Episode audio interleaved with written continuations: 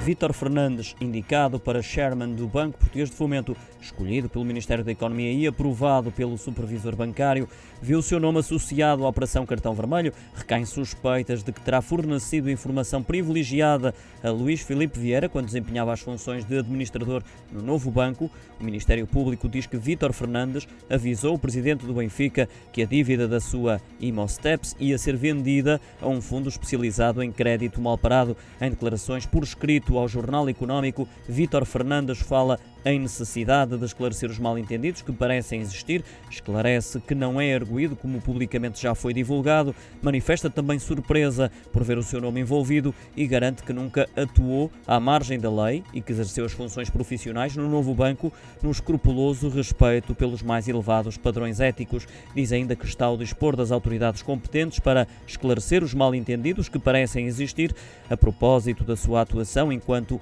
administrador do novo banco.